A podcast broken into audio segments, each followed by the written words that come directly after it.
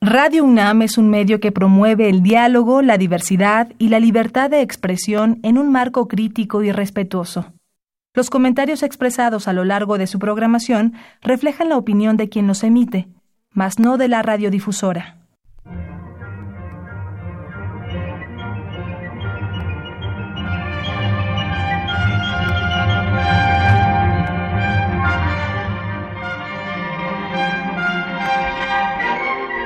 Temas de nuestra historia.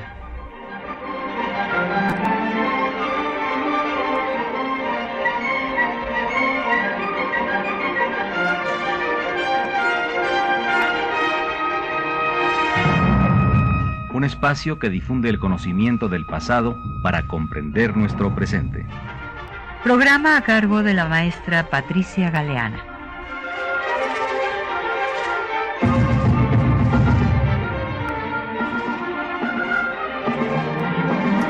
Buenos días.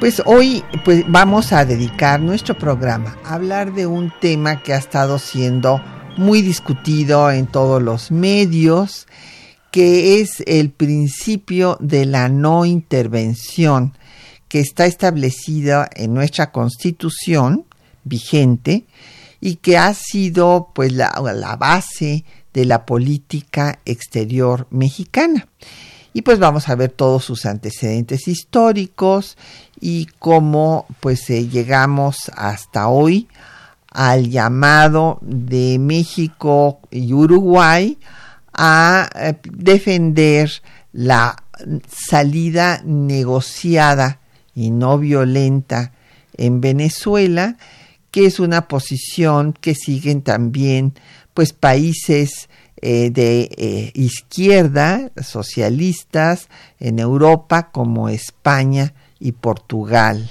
además de eh, aquí en América, Uruguay y México.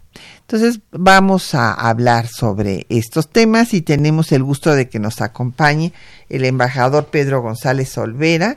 Bienvenido Pedro, gracias por estar aquí en temas de nuestra historia de nueva cuenta. Gracias Patricia, al contrario, gracias por invitarme nuevamente. Y como cada viernes en temas de nuestra historia, tenemos publicaciones para nuestros radioescuchas y en esta ocasión pues les vamos a dar una primicia porque todavía no se ha hecho ni la presentación de este libro, salió a finales de ya en diciembre y ya no hubo oportunidad de difundirlo. Y es una obra que publicamos eh, con la Asociación Mexicana de Estudios Internacionales, AMEI, y el INERM, el Instituto Nacional de Estudios Históricos de las Revoluciones de México, que se llama La Política Exterior de México y la Constitución de 1917 en su centenario.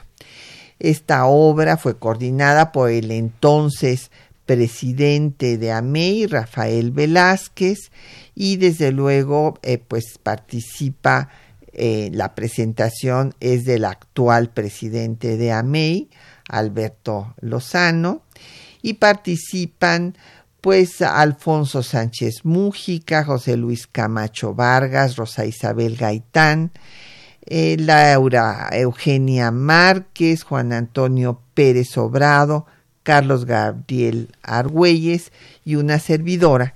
Y pues lo que hacemos en esta obra justamente es ver cuál ha sido la evolución de la política exterior en los 100 años de vigencia de nuestra Constitución. Entonces llámenos, tenemos como siempre a su disposición los teléfonos en cabina 55 36 89 89, una alada sin costo 01 800 505 26 88 un correo de voz 56 23 32 81, un correo electrónico temas de nuestra historia arroba yahoo.com.mx, en Twitter nos puede seguir por arroba temas historia, en Facebook en temas de nuestra historia UNAM. Y el programa queda en línea durante una semana en el www.radio.unam.mx.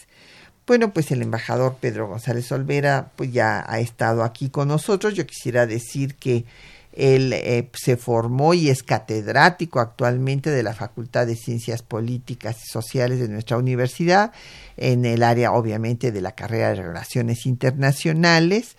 Es miembro del Servicio Exterior Mexicano y entre sus funciones dentro del SEM en la Cancillería Mexicana fue agregado cultural en El Salvador, también encargado de la política interna, de la sección de política interna en Brasil, director del Instituto de México en Costa Rica y jefe de Cancillería de esa misma embajada y es autor, entre otras obras, de etnocentrismo y teoría de las relaciones internacionales, una visión crítica.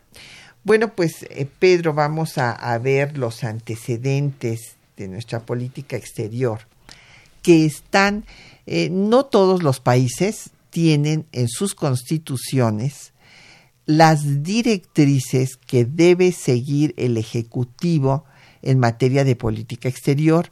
Nuestro país sí, y esto fue una reforma que se hizo en 1988 al artículo 89, fracción décima, en donde se recogió básicamente lo que se había generado en materia de política exterior como doctrina, y estamos hablando básicamente de tres doctrinas. La doctrina Juárez, la doctrina Carranza y la doctrina Estrada.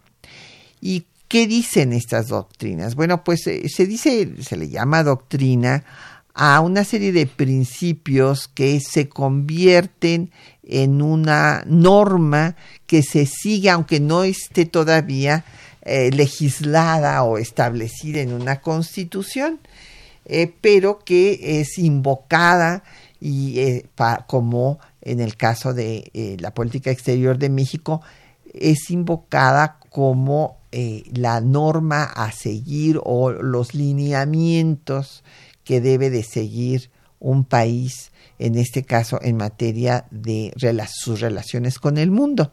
En el caso de la doctrina Juárez, pues esta se desarrolla eh, después de sufrir el acoso internacional eh, pues más grave que vivió México en el siglo XIX, que fue eh, la intervención armada de Francia para establecer al segundo imperio de Maximiliano y pues esta intervención armada, esta ocupación del país fue nada menos que de 1862 hasta 67. Ciertamente México había sufrido el acoso internacional desde la independencia y que les voy a ubicar históricamente muy rápido cuál era la situación pues México empieza la independencia en 10, la concluye en 21, pero España no la reconoce sino hasta 36 e intenta una reconquista en 29. Y en 36, cuando finalmente se reconoce la independencia, empieza el problema con Estados Unidos porque se separa Texas, que se anexa a Estados Unidos en 45 y después Polk miente al Congreso de su país diciendo que México había eh, ocupado territorio estadounidense cuando él mandó al ejército estadounidense a ocupar territorio del que se quería apoderar en México, entre el río Bravo y el río de las Nueces. Hay un enfrentamiento en Carricitos, mueren 11 soldados y con este pretexto pues él manda invadir el país y en la guerra de conquista territorial de 46 a 48 México pierde más de la mitad de su territorio. Antes había sufrido una primera intervención de Francia en 38, eh, bloqueando el puerto de Veracruz, y después viene la intervención francesa que acabo de señalar, y a su triunfo y en el desarrollo de la misma, Juárez va dando lo que será su doctrina. Primero que nada dice que todos los países tienen derecho de luchar para existir y que el triunfo de México, esto lo declara desde 62, cuando llegan los franceses, implicará también un triunfo para los países hermanos de América Latina. Después eh, señala en 65 que eh, con Estados Unidos, con que no sea su enemigo, basta. En 67 habla ya de este respeto que debe haber del pueblo y el gobierno a los derechos de todos y que entre los individuos como entre eh, las naciones el respeto al derecho es la paz. Y cuando recibe las credenciales de Marcos Ottenburg, embajador de Estados Unidos en México, habla de que los principios justos del derecho internacional se basan en el principio o en la máxima, por decirlo así, de todos los principios, que es la no intervención, primera obligación de todos los gobiernos.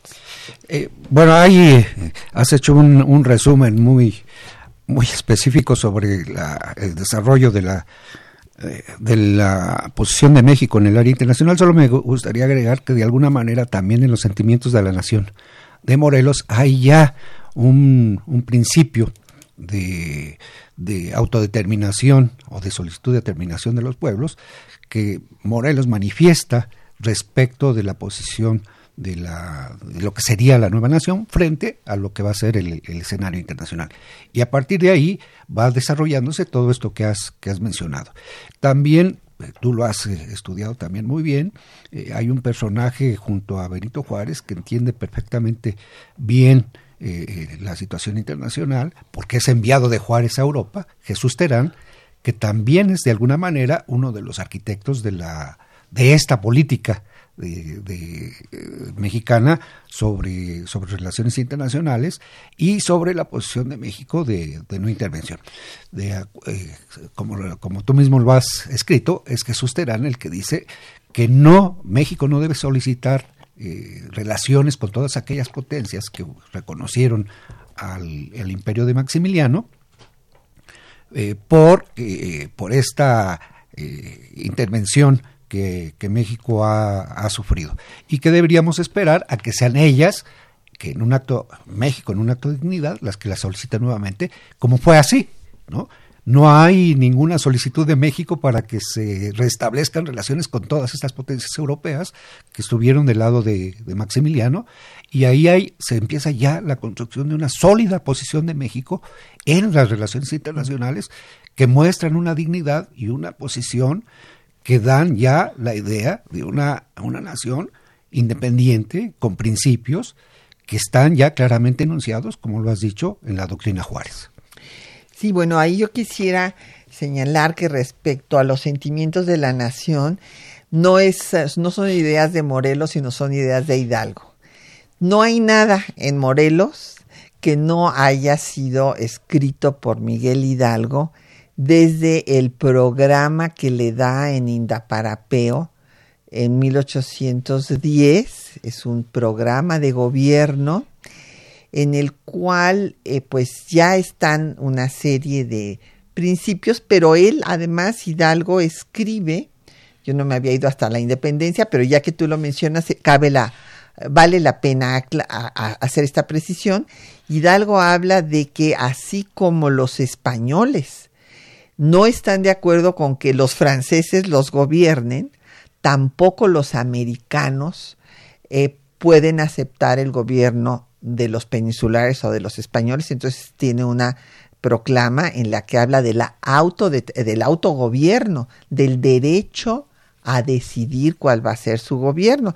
Y bueno, pues hay que recordar que Hidalgo es el intelectual y el maestro y Morelos es el discípulo. Pero qué bueno que lo traes a cuento y desde luego a don Jesús Terán, que evidentemente lo que recomienda como el representante del gobierno eh, juarista, el gobierno republicano, que trata, imagínense ustedes la misión de don Jesús Terán, detener a la intervención francesa, nada menos, inclusive va a ver a Maximiliano, y cuando pues se da cuenta de que es ya eh, esto no, no puede detenerse, le escribe a Sebastián Ledo de Tejada en eh, esta carta donde le dice que hay que desconocer todos los tratados ruinosos que México ha tenido que firmar eh, a cambio de darle la condición de países privilegiados, a cambio de eh, hacerlos, eh, dar este tipo de facilidades comerciales y demás, en busca del reconocimiento. Y que es el tema que está aquí abajo de todo, toda esta idea de la no intervención, la autodeterminación de los pueblos, precisamente que no se use el reconocimiento o desconocimiento de gobiernos para sacar ventaja de estos. Como arma política. Exactamente. Entonces Jesús Terán dice, ya no busquemos el reconocimiento de nadie, que ellos busquen, si quieren tener relaciones con nosotros, nuestro reconocimiento sobre bases justas y olvidémonos de todos los tratados internacionales que se hicieron antes me parece muy importante, sobre todo me ha gustado mucho esta presión que has hecho sobre Hidalgo, porque recientemente vi un, un video de un historiador, entre comillas, revisionista, que califica al, al, padre Hidalgo, al cura Hidalgo, como un viejito blandengue. Qué barbaridad. Es, que no, es que ese colega, que creo que ya sé de quién estás hablando, nunca en su vida se ha parado en un archivo. Ajá. No ha leído los documentos que escribió Hidalgo, entonces no lo, no, no lo conoce. Y lo que menos se le puede decir es que fuera blandengue, precisamente Allende lo quiere asesinar porque él es el líder y por haber mandado ejecutar a los españoles de Guadalajara. Pues justamente esto es a lo que me quiero referir, una, un revisionismo histórico que no están consultando los, los archivos, que están eh, basando en, en, obras de ya de segunda generación y que no van a las fuentes primarias y entonces están haciendo y dando opiniones sin, sin sustento y sin fundamento sobre la historia la historia de y, y mucho de eso lo estamos viendo también actualmente así es y tergiversa opiniones la historia. tergiversadas sin fundamento que no que no conocen la historia no van a la historia no, y, no tienen bases documentales que demuestren sus afirmaciones. Y, debería ser el sustento de toda nuestra, todos nuestros, todas nuestras opiniones. Si no vamos a la, a la historia, estamos dando opiniones sin sustento, antojadizas, que, que, responden más a nuestras propias inclinaciones ideológicas más que a, la verdad. A la verdad Claro. Y por eso es que bueno que se, vaya a, se vayan a abrir los archivos del CISEN porque eh, pues ahí se podrán dilucidar una serie de puntos negros de la historia del tiempo presente. Vamos a hacer una pausa para escuchar música y vamos a escuchar música de 1918 porque eh, pues hay que recordar que fue en este en ese año el año hace un eh, pues casi un ciento, 101 años que Carranza dio su doctrina diciendo que las directrices de política exterior eran pocas, claras y sencillas, así tal cual. Y vamos a escuchar a Carlos Chávez en una composición que se llama Meditación, interpretada por Alejandro Barrañón.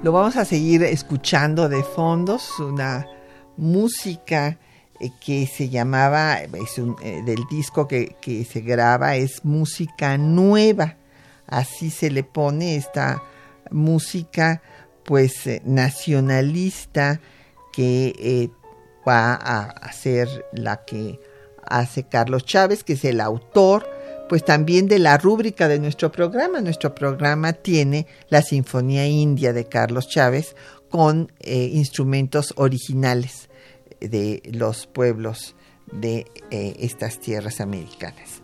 Y nos han llegado ya mm, preguntas y comentarios de nuestros radioescuchas.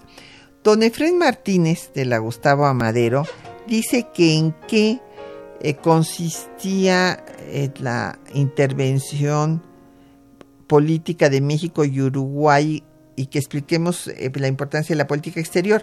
A ver, usted habrá oído, don Efren, que el día de ayer hubo un llamado de la Cancillería de México señalando que tanto México como la Cancillería de Uruguay llamaban al diálogo porque ustedes habrán escuchado que eh, de acuerdo al grupo de Lima, un grupo que se formó para encontrarle una salida negociada a la situación de Venezuela, en, del cual eh, de ese grupo forma parte México, pues eh, este grupo ya mayoritariamente junto con Estados Unidos y Canadá, y ya va a haber una reunión en Canadá para estos efectos, eh, no solamente desconoció a Maduro, sino que reconoció a Guaidó,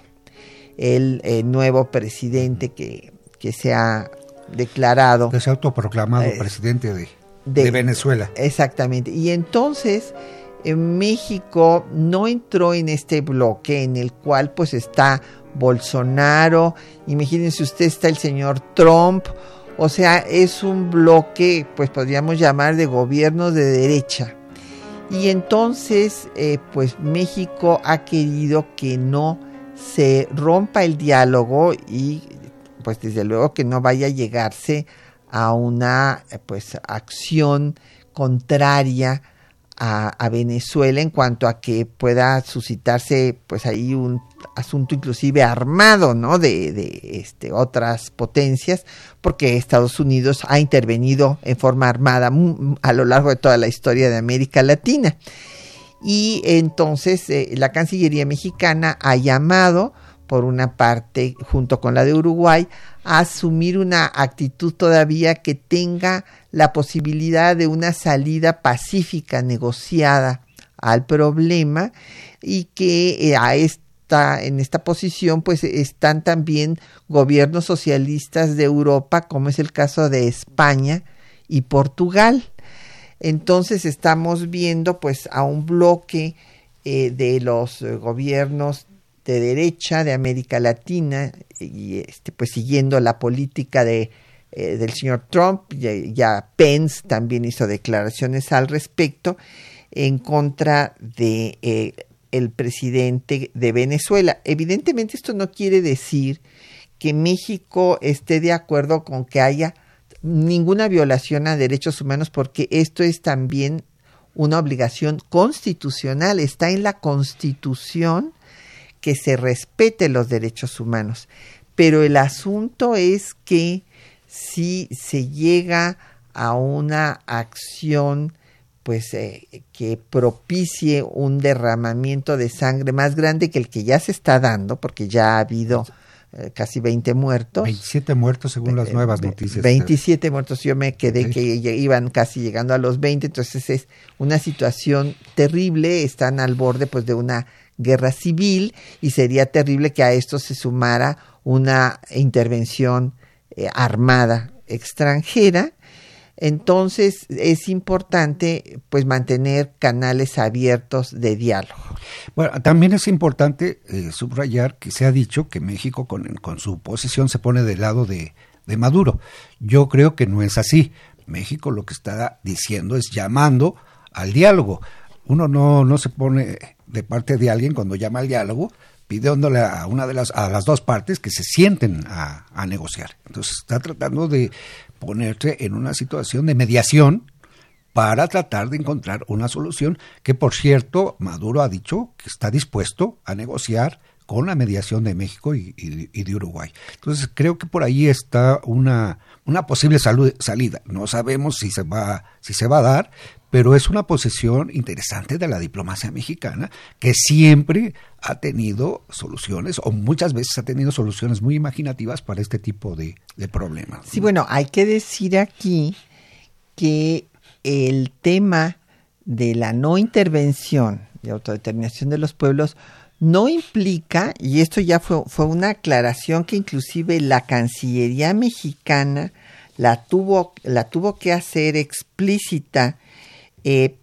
cuando eh, pues se discutían, porque siempre ha habido lamentablemente problemas en nuestra región de este tipo, y entonces eh, se aclaró por la Cancillería mexicana que la doctrina Monroe no, perdón, la doctrina Monroe, qué horror, es exactamente con lo, contra lo que hemos estado siempre. La doctrina Estrada no significa tener eh, pues relaciones, eh, eh, digamos, en las que se califique como positivas las acciones que está tomando X o Z gobierno.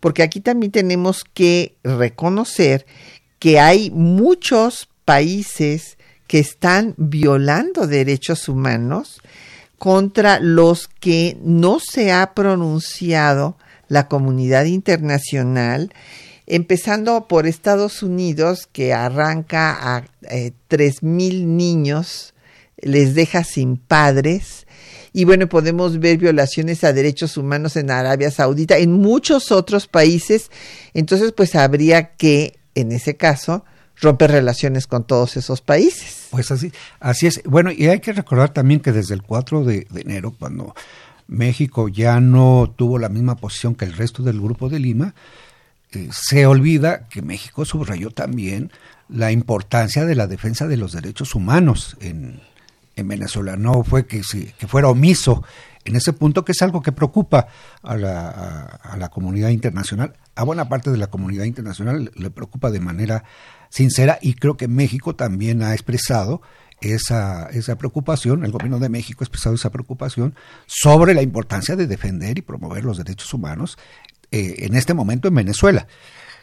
Eh, además de que eh, ha también hecho y, se ha escrito, la, la, subsecretaria de Asuntos Multilaterales acaba de escribir un artículo donde afirma explícitamente que México, aparte de defender los derechos humanos, está dispuesto a la supervisión de todos los organismos internacionales sobre la situación de los derechos humanos en México, donde no tenemos tampoco una situación, una, situación respetuosa de los muy, muy halagüeña que, que digamos, ¿no? de ninguna Creo manera. que tendríamos que llevamos el punto número uno en feminicidios de América Latina. Por ejemplo, por ejemplo, ahí tendríamos desaparecidos. Ahí tendríamos que trabajar mucho para tener también la autoridad moral de, de decirle a los demás que tienen que que cuidar los, de, los derechos humanos.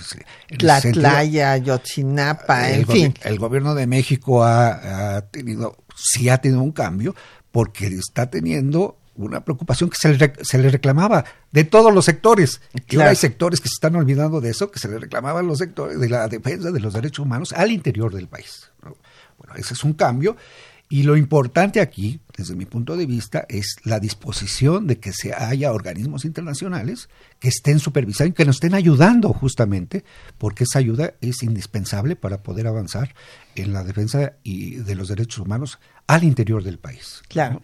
Y hay que tomar en cuenta que este principio de no intervención que se pues acuñó desde Juárez y que después va a retomar Venustiano Carranza frente a las múltiples intervenciones de Estados Unidos en el momento de la en todo el proceso de la Revolución Mexicana.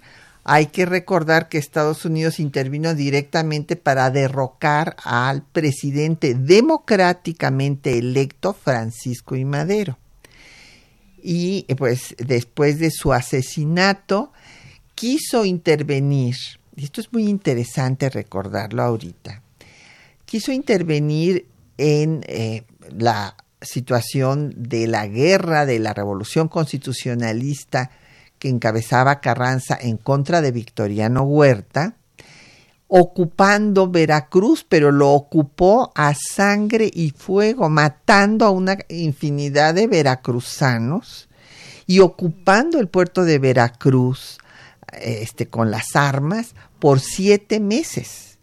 Y después mandó una expedición punitiva a buscar a Villa, violando el territorio nacional, eh, que duró casi un año, de marzo de 16 al 5 de febrero de 17. Entonces, ante todo esto, Carranza asumió esta actitud valiente de decirle a Estados Unidos, no, ah, eh, porque Estados Unidos decía que hacía esto para que renunciara a Huerta. Y Carranza no lo aceptó no aceptó la injerencia de Estados Unidos para que cayera el dictador militar. ¿Por qué? Porque era intervenir en los asuntos de México, era eh, violar la soberanía nacional. Entonces hay que entender las hondas raíces históricas que tiene el principio de la no intervención y autodeterminación de los pueblos, porque como muy bien ha dicho nuestra muy querida embajadora y amiga Olga Pellicer, geografía es destino. No es lo mismo estar de vecino de Estados Unidos que estar allá en Sudamérica. Además hay una, una línea directa, creo que ya lo has comentado en otros programas, este, entre la doctrina Juárez y la doctrina Carranza. Eh, recordamos que Carranza fue formado en un, en un hogar juarista, su padre había sido un militar juarista que había luchado al lado de, Juárez en, la reforma y luego contra la intervención y contra el imperio.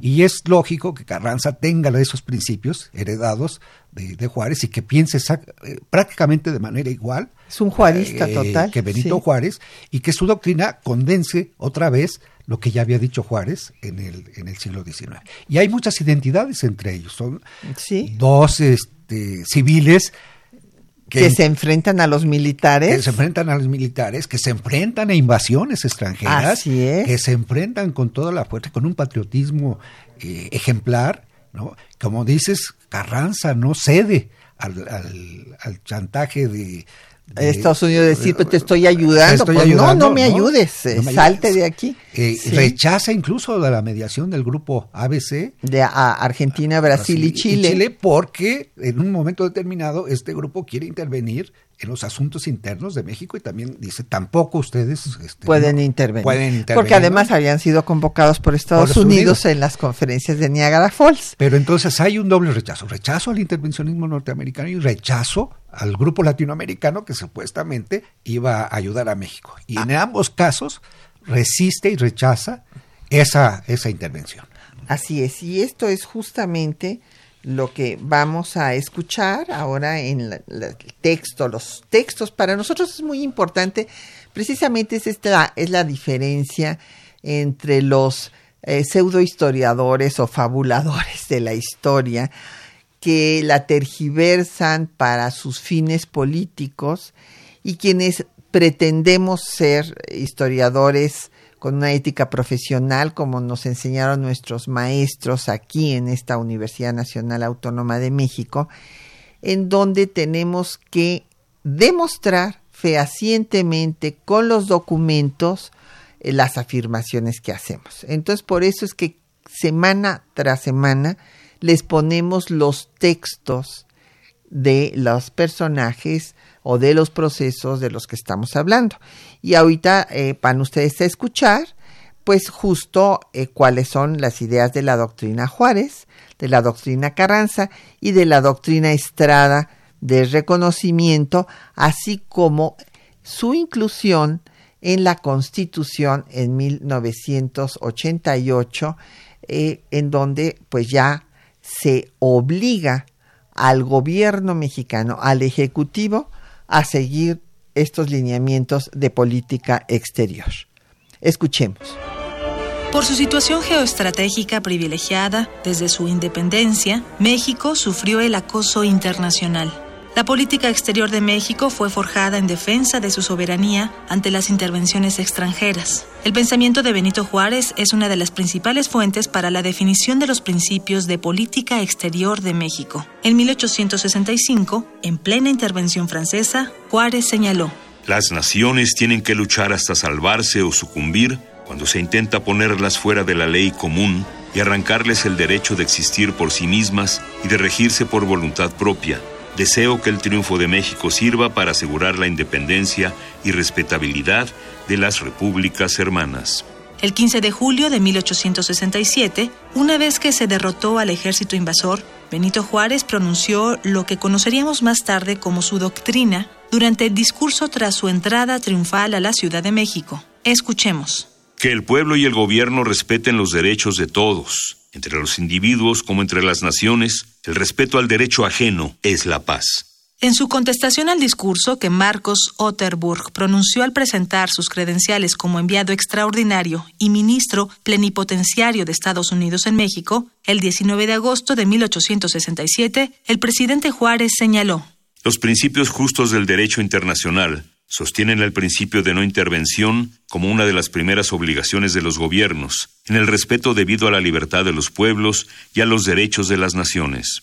Posteriormente, ante las constantes invasiones que México sufrió durante el proceso revolucionario, Venustiano Carranza pronunció su doctrina en su discurso del 1 de septiembre de 1918. Las ideas directrices de la política internacional son pocas, claras y sencillas. Se reducen a proclamar que todos los países son iguales, deben respetar mutua y escrupulosamente sus instituciones, sus leyes y su soberanía, que ningún país debe intervenir en ninguna forma y por ningún motivo en los asuntos interiores de otro. Todos deben someterse estrictamente y sin excepciones al principio universal de no intervención. El antecedente de la doctrina Estrada es el uso del reconocimiento diplomático como instrumento de presión de estadounidenses y europeos contra los gobiernos de Carranza y Obregón. En este contexto, Genaro Estrada, secretario de Relaciones Exteriores de 1927 a 1932, emitió una nota a los jefes de misión el 27 de septiembre de 1930.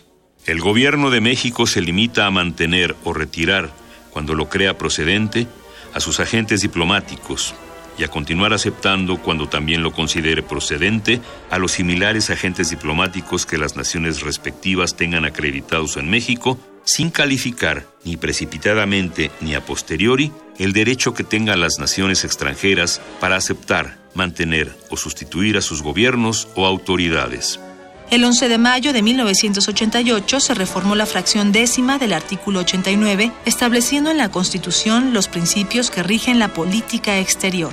Autodeterminación de los pueblos, no intervención, solución pacífica de controversias, proscripción de la amenaza o el uso de la fuerza en las relaciones internacionales, igualdad jurídica de los estados, cooperación internacional para el desarrollo, lucha por la paz y la seguridad internacionales.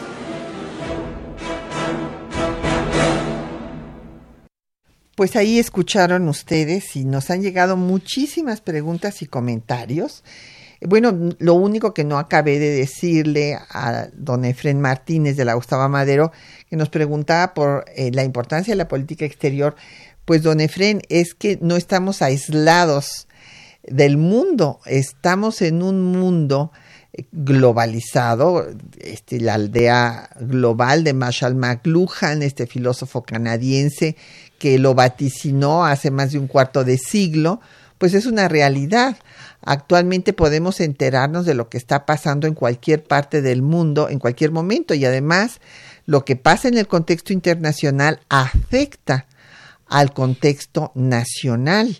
Entonces eh, tenemos que tener estas relaciones con el mundo en forma muy cuidadosa. ¿Cuál es el objetivo de nuestra política exterior? Bueno, pues tenemos que ver el contexto internacional.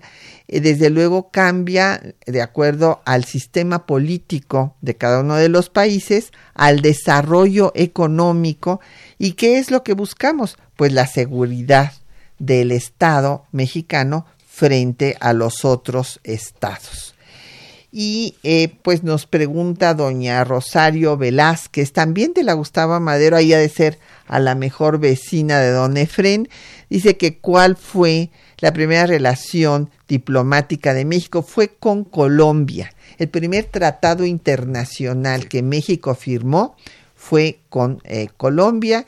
Y bueno, pues desde luego Estados Unidos también va a reconocer, va a ser de los primeros en reconocer la independencia de México, aunque repito, España no la había reconocido hasta 36, pues porque le convenía y porque lo que quería desde el primer embajador que fue Joel Robert Poinsett era comprar territorio. Y bueno, como no lo pudo, no, México no quiso venderlo, pues entonces vino la invasión. Doña Josefina Cruz de Whisky Lucan eh, nos pregunta que si ha cambiado el concepto de derecho a, a la no intervención o que si sigue igual. Es muy buena pregunta, doña Josefina, porque sí hay algunas personas, inclusive algunos de los cancilleres panistas, uno particularmente, eh, Jorge G. Castañeda, que ahora que estaba leyendo a su papá, tienen ideas diametralmente opuestas y distintas. Su padre, Jorge Castañeda padre, fue un gran canciller y bueno, Jorge G. Castañeda, bueno, pues tuvo una proclividad hacia Estados Unidos, por decirlo menos. Pero él es de los que decía que estas directrices de la política exterior eran anticuadas, que había que quitarlas de la Constitución, porque eran una camisa de fuerza y que pues ya existía el derecho a la injerencia, o sea, a intervenir precisamente por mantener los derechos humanos. Sí, bueno, y hay que, hay que recordar que el principio de, no intervención es un principio también reconocido en los documentos de Naciones Unidas. Y de la OEA. Y de la OEA. Y esto fue en buena medida por la participación de México. no únicamente, pero sí fue importante la participación de México, que ya venía trayendo los, los principios, la no intervención, y trabajó arduamente en los dos organismos para que los principios fueran incluidos. Hubo otros países, por supuesto, que estaban en la misma tesitura y también trabajaron para que estos, estos principios fueran, eh, sobre todo el principio de no intervención y, el, de no, el de autodeterminación de los pueblos, para que fueran incluidos en, ambos documentos, ambos documentos fundacionales. Entonces, eh, siempre México ha, tenido esta, esta preocupación y siempre ha estado pendiente de, de la evolución del escenario internacional para actuar en, en, consecuencia. Así es. Y bueno, pues nos llegaron aquí otras preguntas y comentarios. Don José Guadalupe Medina de la Netzahualcoyot dice que por qué en los, eh, eh, él dice cinco expresidentes de México no aplicaron la doctrina Estrada en sus relaciones con otros países. Bueno, nos dice a cuáles se refiere, pero primero tenemos que explicar lo que es la doctrina Estrada. Eh, la doctrina Estrada es un corolario de las doctrinas Juárez y Carranza que se da en 1930 porque había una serie de agresiones, de intervenciones de países europeos en eh, los cambios de gobierno en eh, Centro y Sudamérica eh, pues en, Perú, por ejemplo, y había como de costumbre este eh, eh, chantaje para te reconozco o no te reconozco dependiendo de las ventajas que me des. Y entonces General Estrada dijo que la posición de México, que es lo que se conoce como el derecho de legación, es mantener o no a sus representantes en un país eh, retirarlos si es que pues se considera que corren peligro sin que esto signifique ni reconocer ni desconocer al gobierno del que se trate. Bueno, sí, hay que recordar también una, una expresión muy importante en esta historia, que fue la del presidente Cárdenas durante la Guerra Civil española, española que dijo que el principio de no intervención no debería ser un pretexto para permitir la intervención.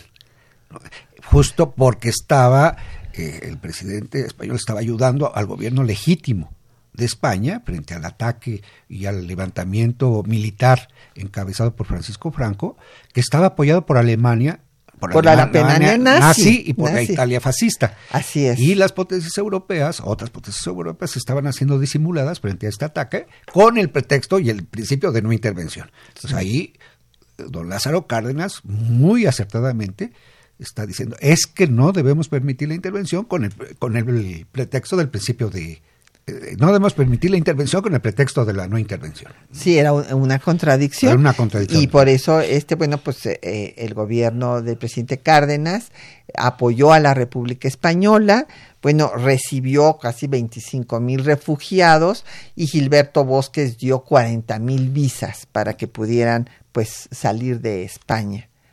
Así eran perseguidos por el fascismo. En una, en una actuación muy coherente respecto a lo, a lo que estaba pasando en la, en la guerra civil, un ataque a un gobierno legítimo, ¿no?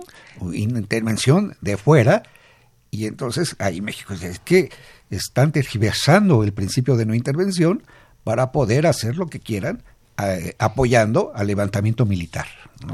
Así es, y bueno, pues después de escuchar un poco de música veremos que, como en efecto nos dice don José, Guadalupe Medina ha habido casos en los que eh, pues ha habido un pronunciamiento muy específico de México, como por ejemplo en defensa de Cuba, fue el único país eh, que mantuvo pues el reconocimiento al gobierno de Fidel Castro.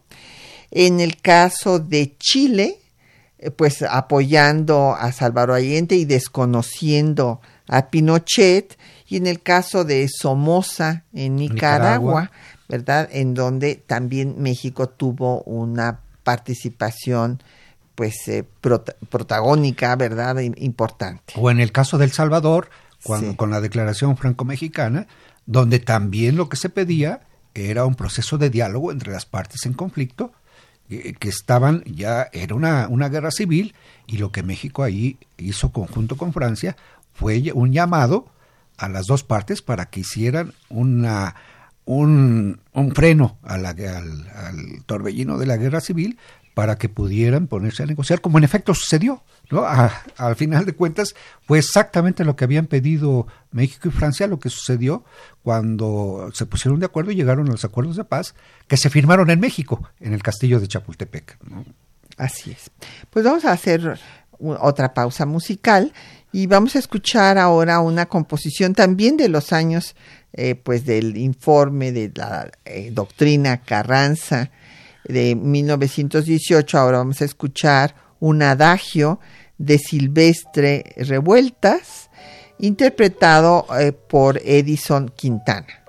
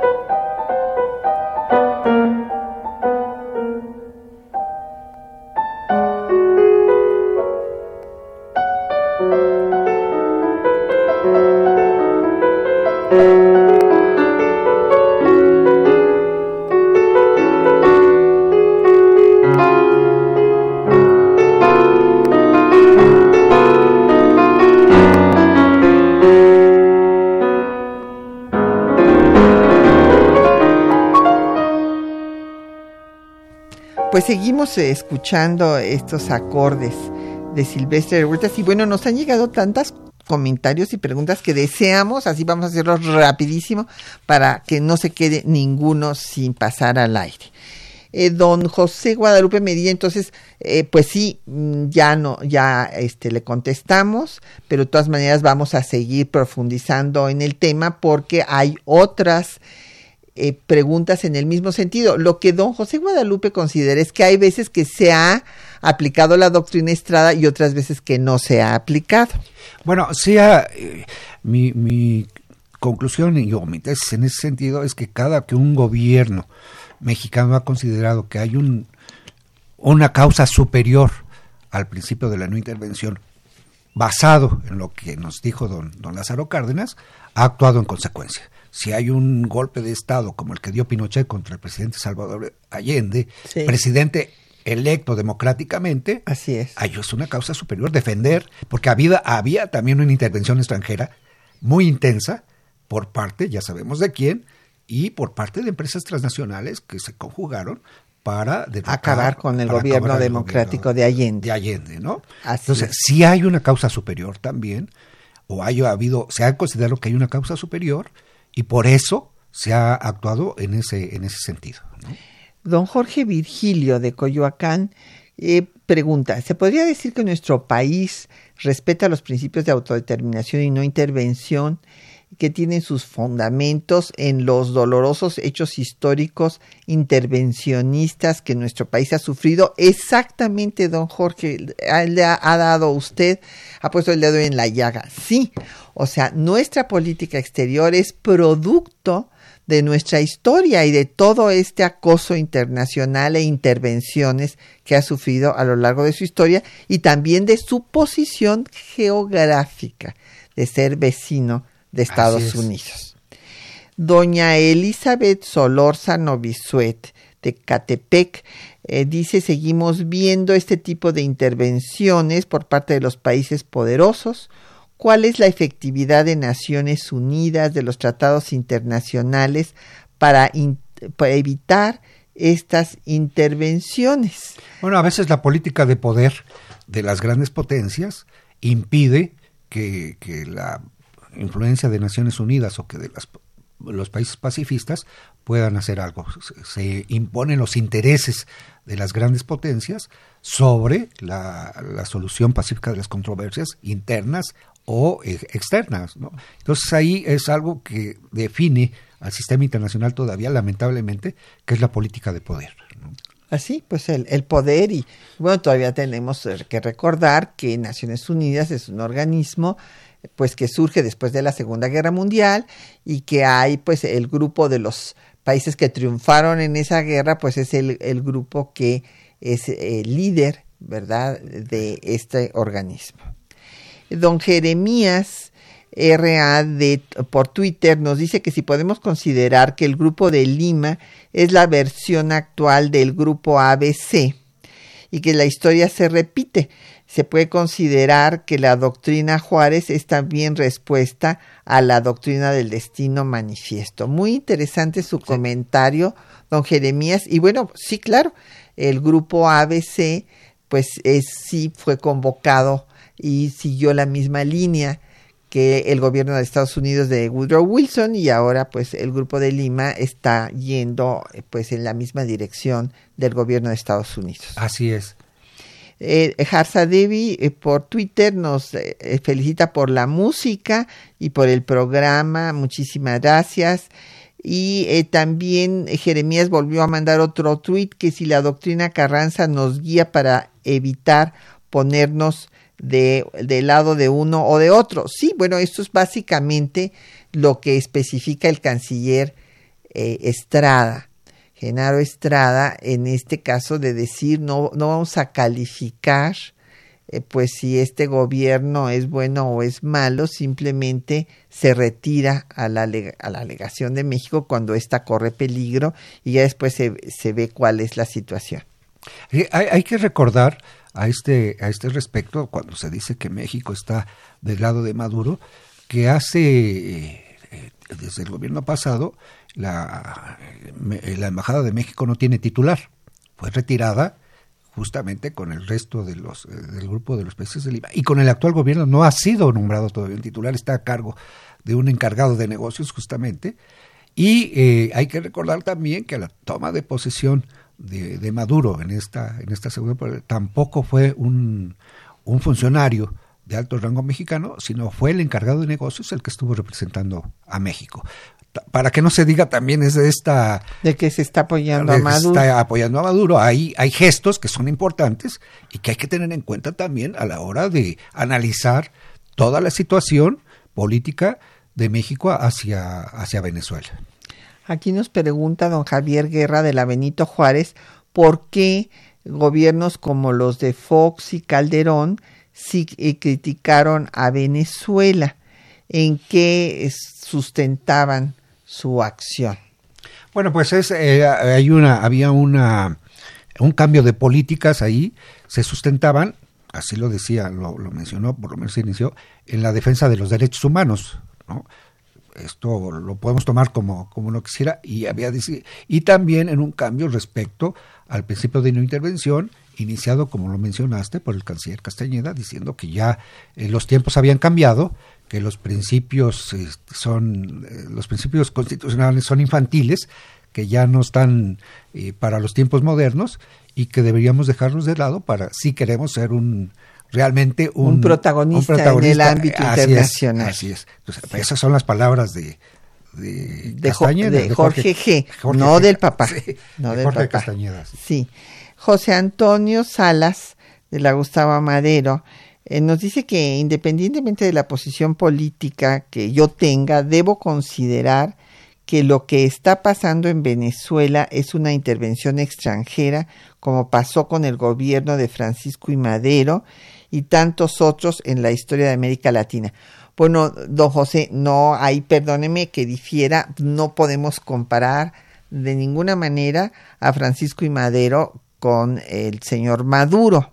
Son eh, situaciones totalmente distintas. Sí, bueno, aquí hay que, hay que recordar que eh, el presidente Madero sufrió, aparte de los embates de sus enemigos internos, los embates de los Estados Unidos representados por un embajador abiertamente intervencionista que, que conspiró. Su, claro, con, en, en, la embajada en se la hizo embajada, el pacto para derrocarlo, nada menos. contra el presidente Madero, lo odiaba, no se sabe por qué, este, bueno, por lo del petróleo ah, empezó. bueno, aparte, no, aparte de los... Uh, este, de, porque no le había hecho caso. Los, yo, yo sí sé por qué, sí. porque me he puesto a leer los ah. documentos y lo que pasa es que él inclusive se lo dice a, su, a, a Sara, a, a la esposa, cuando le llega a pedir ayuda, se lo dice, le dice, es que yo le quise aconsejar a su esposo y su esposo no me hizo caso. Sí, pero...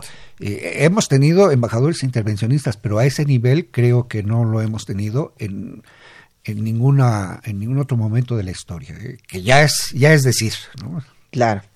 Eh, Sergio en Viveros Carmona de la Gustavo Madero dice que qué bueno que se trate eh, los antecedentes de un tema de actualidad. muchas gracias. Y Lucrecia Espinosa a la Torre de la Benito Juárez eh, también felicita el programa. Nos volvió a mandar otro tuit Jeremías eh, que dice que la doctrina Carranza y Estrada nos asegura que el Estado actuará considerando a todos eh, pues los otros estados como iguales y que los individuos pues dignos de respeto que es la para lograr la paz. Bueno, pues sí, o sea, tenemos que eh, tratar de que haya paz y que no haya conflictos y bueno, sería terrible un conflicto aquí armado internacional en Venezuela. Sí, hay, al respecto yo creo que sí México o el gobierno mexicano tendrá que ir avanzando para insistir en la importancia del respeto de los derechos humanos por parte del gobierno de, Maduro, insistir, insistir en eso que es como una condición fundamental para, para la negociación. Claro, y bueno, en el caso de este, Estados Unidos, pues hay una incongruencia en el hecho de que por una parte, eh, pues desconocen al gobierno, pero por otra parte, todo este tiempo, pues le han seguido comprando petróleo a Maduro. Pues, entonces, a ver por qué no le dejan de comprar petróleo y entonces Maduro no tendría pues eh, todos los recursos que tiene para mantenerse en el poder. Bueno, y aparte hay que recordar también otras acciones, francamente, eh, contrarias al derecho internacional, como la retención de los fondos venezolanos por parte de Inglaterra, que no ha querido devolverlos a, a, a quienes los depositó de buena fe en, sus bancos y están ahí. son personas. Este, eh. los fondos estos que no, del gobierno venezolano, que los depositó ahí y que no quiere devolvérselos, contrario a, como, como te decía, a las normas de derecho internacional.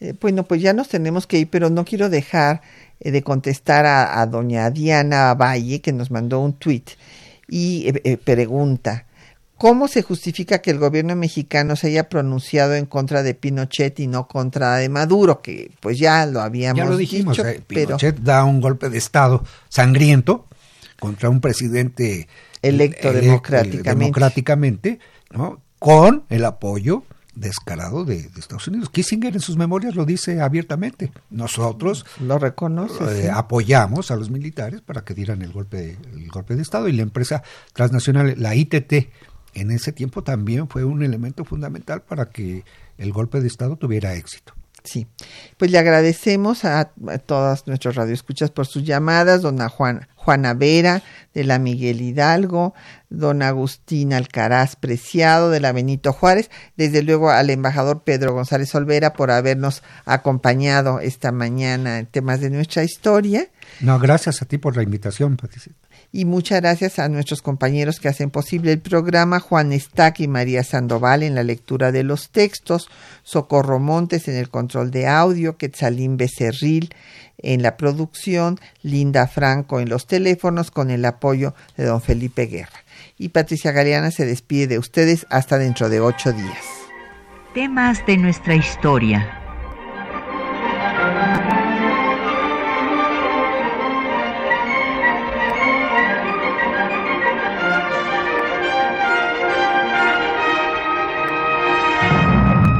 un espacio que difunde el conocimiento del pasado para comprender nuestro presente. Programa a cargo de la maestra Patricia Galeana.